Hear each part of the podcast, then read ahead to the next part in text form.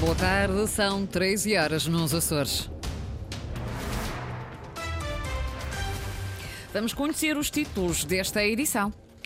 Maior procura pela vacina da gripe, menor pela vacina contra a Covid-19. É o balanço das primeiras três semanas da campanha de vacinação neste outono.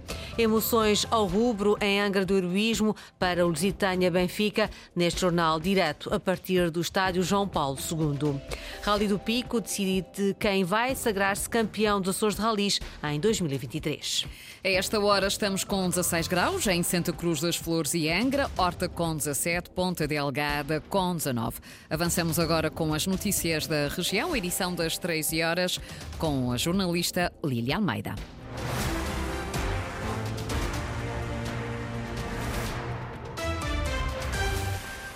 Mais de 7 mil açorianos já foram vacinados contra a, COVID, a gripe sazonal e 4.800 açorianos contra a Covid-19. São os primeiros dados da campanha de vacinação que arrancou há três semanas. Apontam para um crescimento da adesão no caso da vacina contra a gripe sazonal, mas de uma diminuição quando falamos de vacina contra a Covid-19.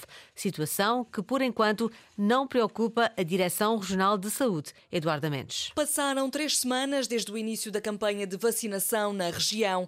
Com a entrada do outono e aproximação do inverno, os grupos de risco e os idosos são os primeiros nos agendamentos. Envolvidas apenas estas três semanas, já vacinámos um total de 7.147 pessoas eh, para a gripe, com vacina contra a gripe, e cerca de 3.807 pessoas vacinadas contra a Covid-19. Pedro Paes, diretor regional da Saúde, quando comparado o atual mês de outubro com o período homólogo, há um aumento da vacinação contra a gripe sazonal e uma diminuição na vacinação contra a Covid-19. Temos 7.147 vacinas administradas.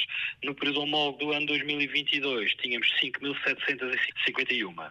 Relativamente à Covid, há um diferencial inverso temos 3.807 vacinas e no período homólogo de outubro do ano 2022, 4.022 vacinas administradas. Estamos a falar de um diferencial de cerca de 230 vacinas, que não é significativo. A diminuição da procura da vacina contra a Covid-19 ainda não é motivo de preocupação. O diretor regional afirma que é necessário aguardar pelas restantes semanas de campanha. Poderá evoluir positivamente a questão da vacina contra a Covid de outra forma ao longo do remanescente do tempo da campanha. Ainda temos 21 semanas de evolução para acompanhar. Se acharmos por necessário ter uma intervenção mais incisiva relativamente ao Covid.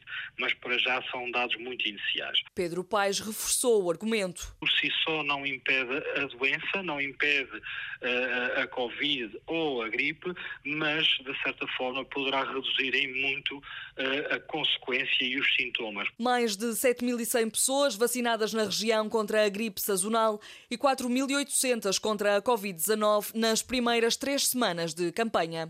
Está marcado marcada para as 15 horas a conferência de imprensa do júri do concurso público internacional para a privatização da Azores Airlines. Essa hora vai saber se a transportadora passa para as mãos dos privados ou permanece na esfera pública. O júri, júri presidido por Augusto Mateus, vai revelar a avaliação das duas propostas candidatas à aquisição da maioria do capital social da companhia aérea. O consórcio Newtour MS Aviation, que pretende comprar 76% do capital social da Azores Azores Airlines e o Atlantic Consortium com uma proposta para adquirir 74,85%. O preço apresentado pelos candidatos é aproximado na casa dos 5 milhões de euros. A conferência de imprensa está então marcada para as 3 da tarde.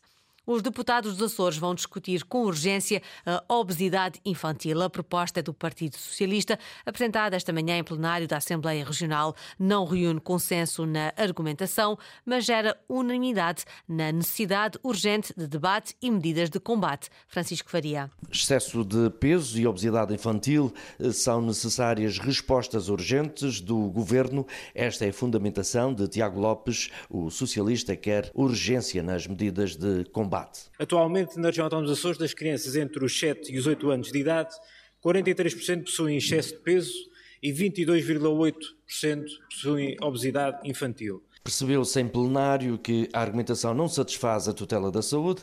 Catarina Cabeceiras, do CDS, explica uma das razões. Relativamente ao Plano Regional eh, de Saúde, já foi transmitido por diversas vezes eh, pela Sra. Secretária que ele está praticamente eh, concluído. Mais argumento, menos argumento, a obesidade infantil nos Açores é um problema grave e de todos, do PPM ao Chega e do PAN à iniciativa liberal. Um problema que temos que analisar de forma informada, temos que consultar diversos especialistas nesta matéria. Não é apenas um problema das escolas, não é um problema do governo, é um problema também das famílias. Sempre foi um problema. Uh, temos a maior obesidade infantil do país e uma das maiores da Europa. O nosso voto favorável para que este projeto de resolução tenha efeitos práticos o mais rapidamente possível. Unanimidade na necessidade de se discutir no Parlamento Regional a obesidade infantil nas ilhas. O Conselho de Ilha de São Jorge deu parecer positivo à anteproposta de plano de orçamento do Governo para 2024, mas deixou alguns reparos. Ana Azevedo.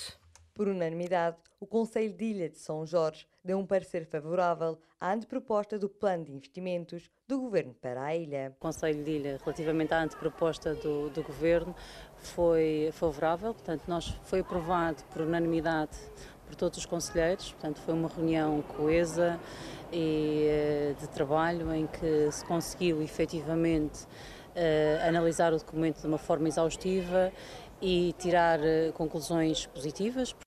Helena Amaral, Presidente do Conselho de Ilha de São Jorge. O Conselho considera este um orçamento positivo. É um orçamento positivo, com, com benefícios para todos e em particular para São Jorge. É um orçamento relativamente superior ao do ano, do ano transato. No entanto, o Conselho de Ilha deixou alguns reparos. Nós pretendemos que seja incorporado nesta, no projeto do, do orçamento, uh, quer o Bloco Azul uh, do Centro de Saúde de Velas, uh, quer a ampliação do Parque de Estacionamento do Centro de Saúde da Calheta, o Museu Francisco Lacerda, portanto uma série de ações que já vem há algum tempo também este Conselho de Ilha a reivindicar e que acha que é justo que façam parte de, do orçamento da, da região. Uma das situações também a melhorar será a execução, porque é uma situação que fica sempre aquém, dada as várias conjunturas que é de conhecimento de todos, mas que é preciso ser trabalhado no sentido de conseguirmos efetivamente uma melhor execução para a ilha. As ressalvas do Conselho foram já definidas e aceitas pelo Governo na visita estatutária do passado mês de setembro. Saúde mental é possível ter qualidade de vida apesar da doença. Esta é uma das mensagens que os psicólogos esperam fazer passar através da comunicação social. Esteve em foco no terceiro Congresso Regional dos Psicólogos, que está a decorrer em Ponta Delgada. Sandra Pimenta. Longe vão os tempos em que falar de saúde mental era sinónimo de algum constrangimento e vergonha. Hoje em dia, graças a uma era de informação mais acessível, o tema tende a normalizar-se, mas é preciso algum cuidado, sobretudo com a mensagem. É possível nós a recuperarmos, é possível vivermos uma, uma vida com qualidade de vida, com saúde, com felicidade, mesmo quando temos um problema de saúde mental. E isso é um papel que os mídias podem ter reforçando e passando essa mensagem no quão importante é procurar ajuda. E para além da mensagem, Andressa Oliveira, do Gabinete de Estudos da Ordem dos Psicólogos, chama a atenção para a credibilidade das fontes de informação. Que sempre que falam sobre estas questões, procurem informar-se e obter informação junto de fontes credíveis, nomeadamente fontes associadas à evidência científica e ouvindo psicólogos, sempre que esta, as temáticas estão relacionadas com aquilo que é o domínio do nosso, do nosso conhecimento. Um conhecimento que pode fazer toda a diferença apenas com a mudança de uma simples palavra. Em vez de dizermos anorética, dizermos uma pessoa que tem anorexia ou que experiencia neste momento uma depressão, em vez de dizermos deprimida, é bastante diferente dizermos sentir-se em baixo do que dizermos está deprimido. Estratégias simples, mas eficazes para o importante papel que a comunicação social pode ter na saúde mental. Quer para as pessoas que estão a viver neste momento um problema de saúde mental, quer para os seus familiares, quer para a população em geral. E não só para as pessoas, até para as respostas governamentais que existem ao nível da saúde mental, os mídias influenciam significativamente aquilo que é a adoção de comportamentos pró-saúde, pró-sociais, as atitudes sociais das pessoas, as percepções de risco que as pessoas têm. O papel da comunicação social na saúde mental, um dos temas do terceiro Congresso Regional dos Psicólogos, que está a decorrer em Ponta Delgada.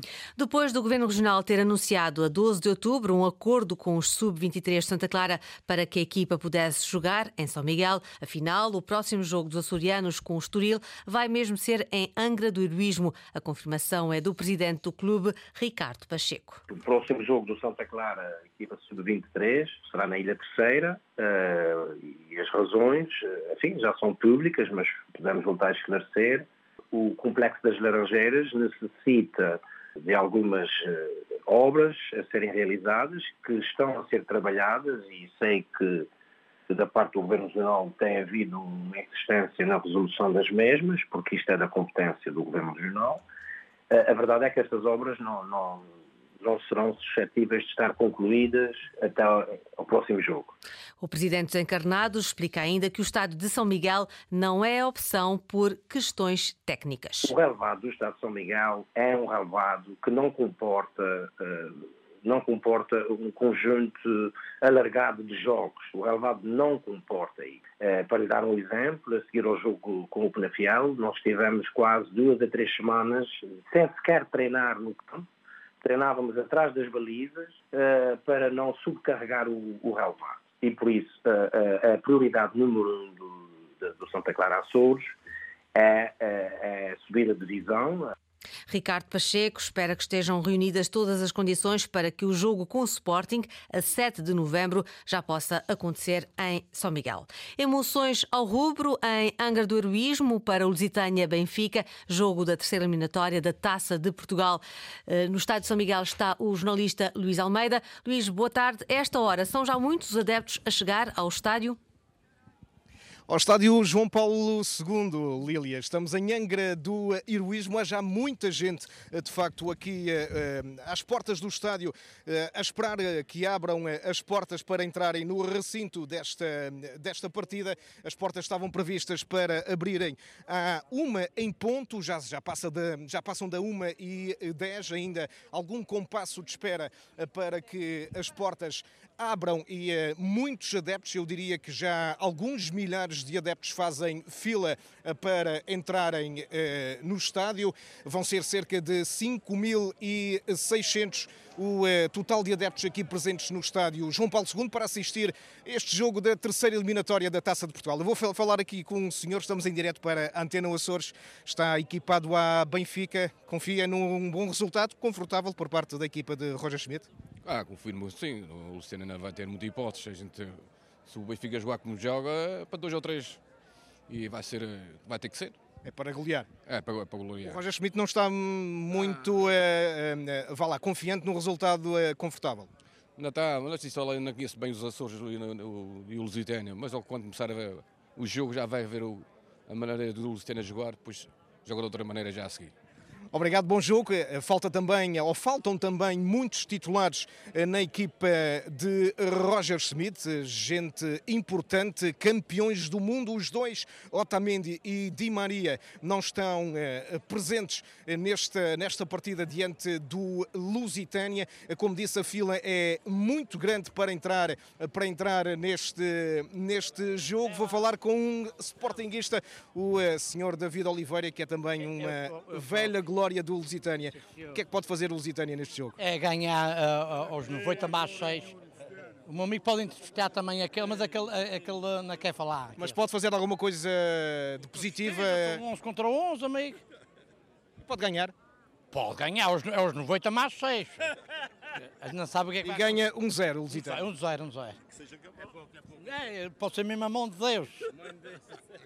Está também a animação, é muita aqui às portas do estádio eh, João Paulo II, uh, Lília Almeida. Há muita gente, eu diria que já há cerca de vá lá, 1.500, 2.000 pessoas já estão à espera para entrarem no recinto de jogo. O, eh, os lugares não são marcados, portanto é entrar e escolher a melhor posição para assistir à, à partida. Uma partida histórica, deixa-me dar estas duas datas. Esta é apenas a terceira partida do Lusitânia na Ilha Terceira. Nunca o Lusitânia defrontou o Benfica. São dois clubes com mais de 100 anos e nunca se colocaram frente a frente. As outras duas já foi há muito muito tempo. 1960, no Pelado Municipal de Angra do Heroísmo, quartos de final da Taça de Portugal eh, frente ao Angrense. Em 1967, num jogo particular, o Pantera Negra, o Eusébio, esteve aqui eh, na Ilha Terceira. O Benfica venceu por 6-1, marcou o gol do Angrense Jorge Laureano já não está entre nós. Portanto, é esperar para ver o que vai acontecer nesta terceira eliminatória da Taça de Portugal. O Lusitânia recebe o Benfica a partir das 15h30 da tarde aqui no Estádio João Paulo II e é para ouvir em direto, a cores e ao vivo, na Antena Açores. Luís Almeida, obviamente, no Estádio João Paulo II, Ilha Terceira, emoções ao rubro, é a festa da Taça de Portugal. Foram as notícias, edição das três, com a jornalista Lília Almeida. Notícias em permanência em acores.rtp.pt e também no Facebook da Antena 1 Açores.